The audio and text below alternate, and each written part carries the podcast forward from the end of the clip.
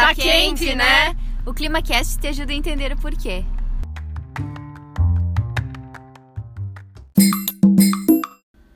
E aí, pessoal, tudo bem com vocês? Estamos começando mais um ClimaCast. Eu sou a Luana e hoje vamos conversar um pouco sobre drenagem urbana. Primeiramente, vamos esclarecer o que é isso. Drenagem urbana é o gerenciamento das águas da chuva. Isso quer dizer que se uma cidade possui uma drenagem eficiente, a água da chuva tem por onde escoar, não ficando acumulada no chão e causando transtornos para a população e também para o meio ambiente. Se vocês observarem quando caminham na rua, vão conseguir identificar diversos itens que compõem a drenagem. Alguns exemplos bem simples que a gente vê no nosso dia a dia são sarjetas, bocas de lobo e até o próprio pavimento, dependendo do tipo, ele pode ser considerado um elemento de drenagem.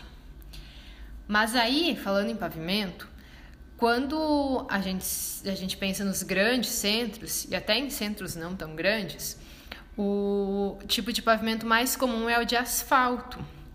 E ele é impermeável, o que significa dizer que ele não consegue absorver a água. Por isso que é muito importante que quando se faz o projeto de pavimentação, seja pensado em conjunto o projeto de drenagem. Porque o que ocorre? Quando chove, a água da chuva vai cair em cima desse pavimento.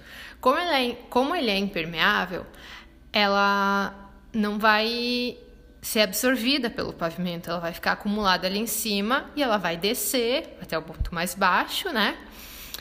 E se a gente não tiver uma boca de lobo, por exemplo, né, algum local que possa receber essa água, ou se a gente tiver, por exemplo, uma boca de lobo, mas ela estiver entupida de lixo, a água não vai ter por onde descer e ela vai ficar acumulada ali. E o que acontece quando a água não consegue escoar e fica acumulada? Alguns exemplos bem clássicos e muito comuns, né? São as inundações, os alagamentos, enchentes. Isso não é nada legal, né? Porque além de causar diversos prejuízos à natureza, também pode trazer transtornos diversos para a população. Então, como que nós, como simples cidadãos, podemos contribuir para que isso não ocorra? Bom, pode parecer bobo, mas jogar o lixo no lixo e não no chão é algo bem simples, mas que faz bastante diferença.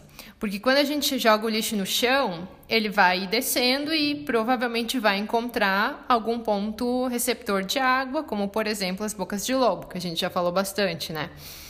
E o que vai fazer com que elas fiquem entupidas e a água não consiga escoar.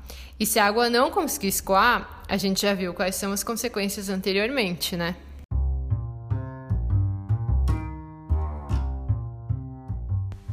Então é isso, pessoal. Espero que vocês tenham entendido o que é a drenagem urbana e como ela é importante no nosso dia a dia. E uma última perguntinha agora. Vocês já ouviram falar ou sabem o que são ilhas de calor? Então, no nosso próximo episódio, a Bruna vai explicar tudinho para vocês. Então, fiquem ligados e lembrem de não jogar o lixo no chão. Tchau!